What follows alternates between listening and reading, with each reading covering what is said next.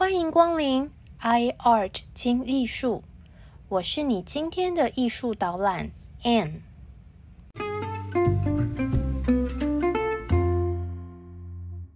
大家好，我係 Anne。大家好，我是 Anne。欢迎来到 iArt 听艺术。从今天开始呢，我们要进入一个全新的系列——巴洛克艺术华丽登场了。那为什么我们第一位要介绍的画家就是意大利坏小子卡拉瓦乔呢？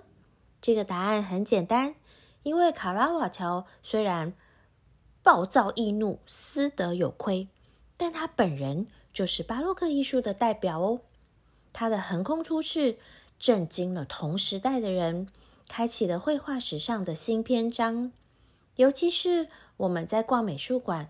巴洛克艺术特展的时候，经常会发现一个很有趣的现象，就是整个巴洛克特展看不到一张卡拉瓦乔的作品，但是我们如果看介绍文字，却发现一直都会提到卡拉瓦乔，仿佛呢每个画家都是受到卡拉瓦乔的影响。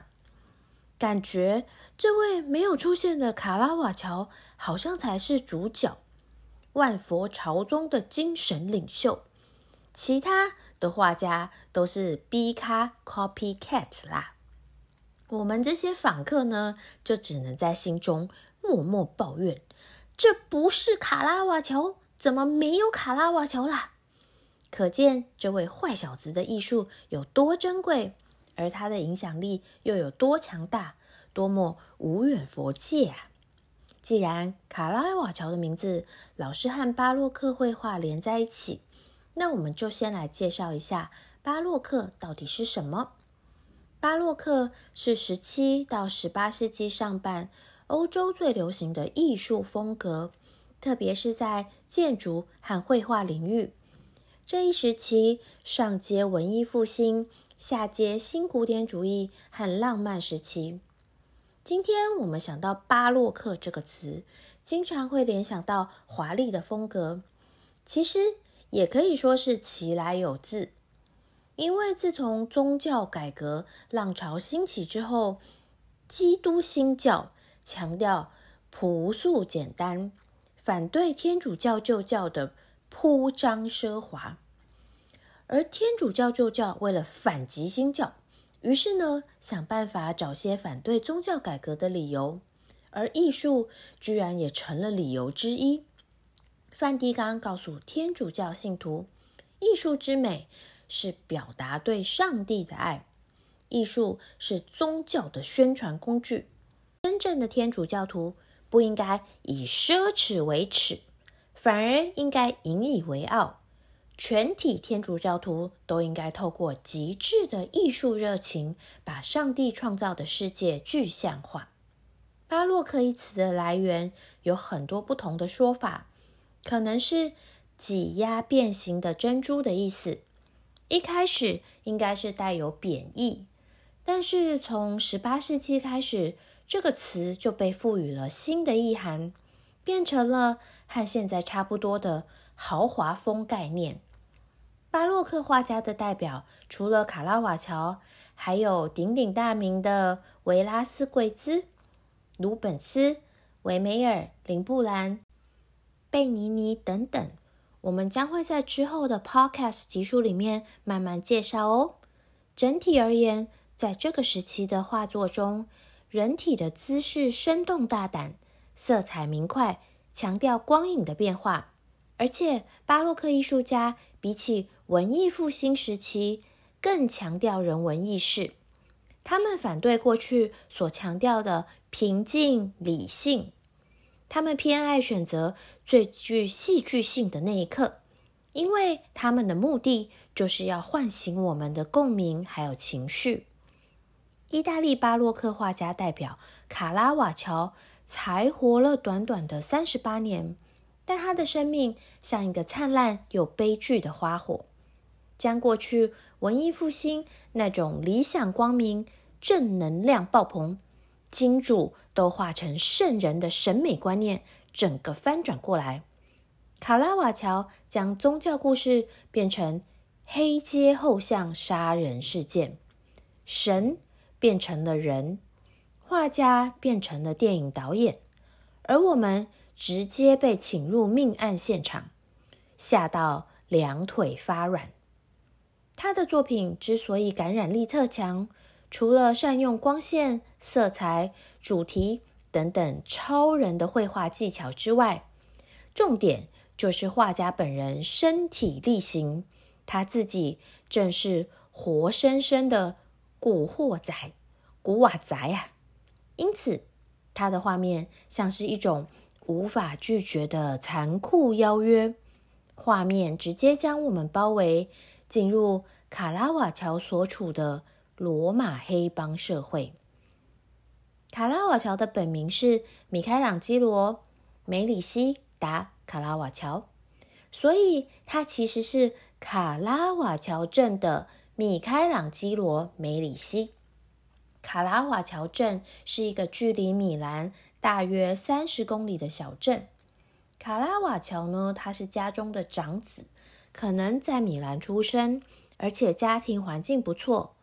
卡拉瓦乔五岁的时候，全家为了躲避米兰的瘟疫。一大家子就搬到米兰附近的卡拉瓦乔镇。不幸的是，隔年卡拉瓦乔的父亲和爷爷还是去世了。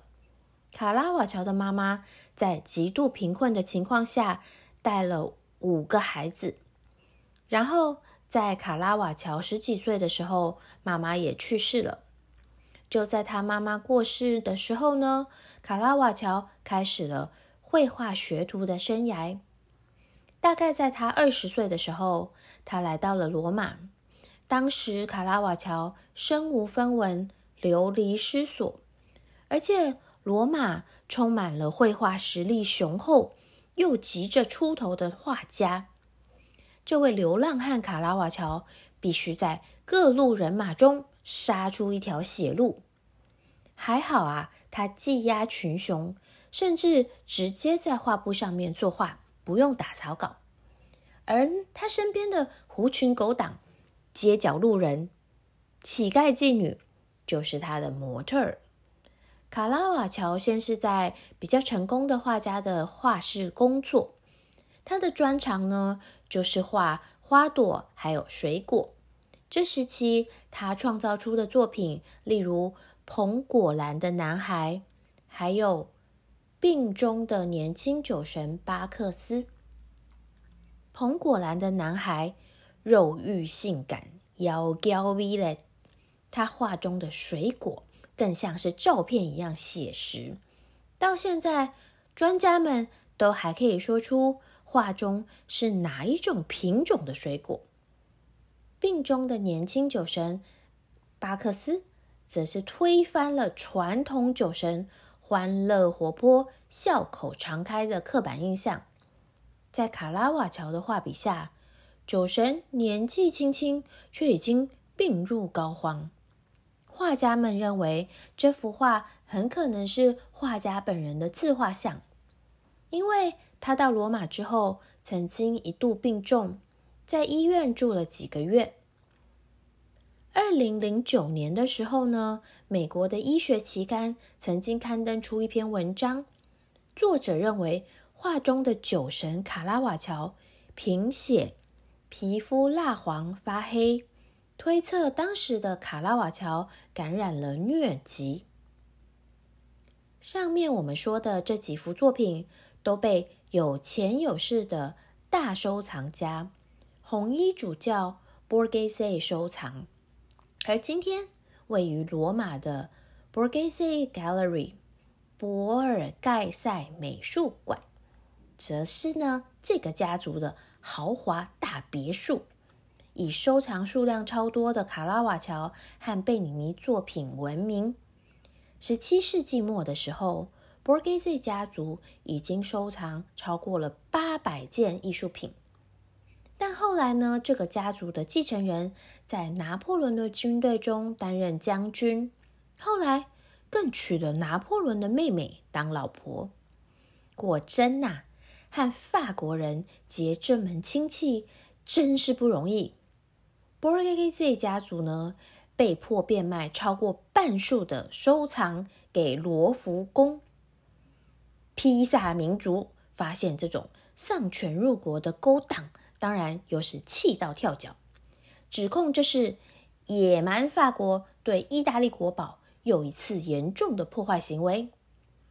大家下次如果有机会去罗马，千万不要错过一访 Borghese Gallery 的机会哦。这个时期的卡拉瓦乔画了几幅题材有趣、新颖的作品，而且因为画作相当受到欢迎，他还画了很多个版本。其中一个主题是算命者，画面上有一位衣着华丽的富家子弟。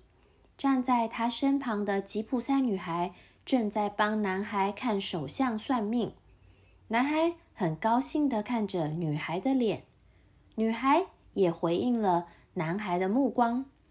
就在大家觉得少男少女情投意合、粉红泡泡的时候，我们仔细观察，才发现画中这位富家子弟并没有注意到，当女孩。轻轻抚摸自己的手时，正在偷偷摘下手上名贵的戒指。哎，卡拉瓦乔的另外一幅纸牌赌博老千，同样表现出天真的富家公子落入骗子圈套的故事。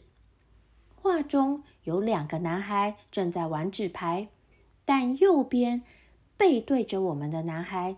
其实是一个老千。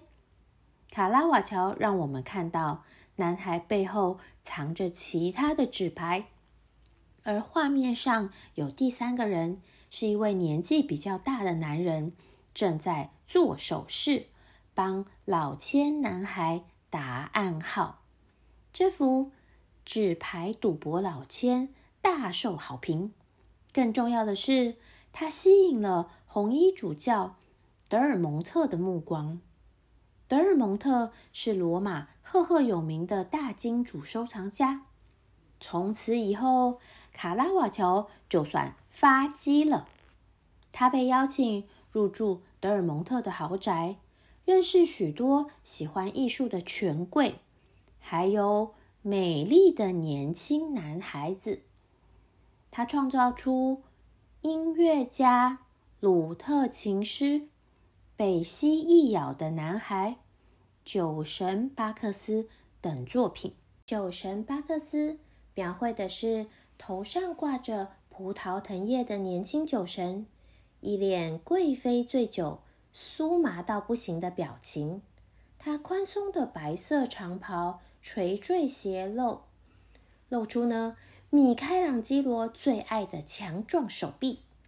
不过，这个手臂虽然孔武有力，手指却妖气十足，玩弄着身上的束带。酒神面前的石桌上放着一大篮水果和一瓶红酒，他的左手举起了一个装满红酒的酒杯，好像在和我们观众干杯致意，邀请我们加入他的品酒行列。水果篮里有一个爆裂的石榴和一个腐烂的苹果。画家似乎在暗示青春和快乐转瞬即逝，最终都必须屈服于死亡和腐烂。这个时期，卡拉瓦乔的画面上多是浓眉大眼的南欧风情美少年。艺术史学家们认为。应该有一些是他个人的自画像，还有一位是他的模特儿、粉丝、学生兼死党，很可能也是同性恋人的马里奥·明尼提。在当时，德尔蒙特的核心艺术圈，年轻男孩之间产生同性恋关系，并不会受到谴责。明尼提出生于西西里岛，和卡拉瓦乔。一起在罗马黑帮鬼混，甚至扯出杀人械斗这些罪行。但神奇的是，明尼提后来回到家乡西西里，最后成了一位受人尊敬的商人，还有宗教画画家。后来，卡拉瓦乔逃亡到西西里，也是靠明尼提在当地照顾他。明尼提将他从卡拉瓦乔那里学到的绘画技巧带到了西西里，特别是明暗对比的使用，还有戏剧性场景的描绘。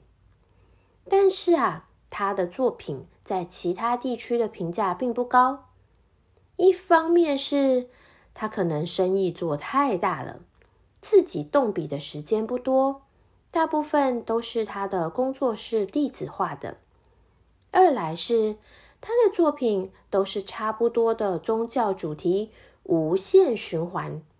结果在艺术史的洪流中，明尼提真正被记录下来的原因，不是才华，而是他诗意、内向、神秘的盛世美颜呐。我们以后会陆陆续续发现，卡拉瓦乔真的是史上最爱画、斩首砍头的画家，喷血的程度堪称十六世纪的昆汀·塔伦提诺。大概在一五九七年的时候，卡拉瓦乔画了一幅现存于乌菲西美术馆的美杜莎。美杜莎是一个神话生物。在古希腊时期，它多被描绘成头上长满毒蛇的丑陋怪物。任何人只要看到它一眼，都会被变成石头。据说，老海神与海怪生下妖怪三姐妹，她们皮肤长满鳞片，长发其实是毒蛇，背后长着翅膀，手是青铜爪。嘴里还有獠牙。三姐妹居住在靠海的极西之地，守护着通往地底世界的入口。她们之中，只有美杜莎是可以被杀死的，另外两个姐妹都是长生不老的怪物。后来，美杜莎的青面獠牙形象渐渐转变，有时会被描绘成美丽又可怕的女性。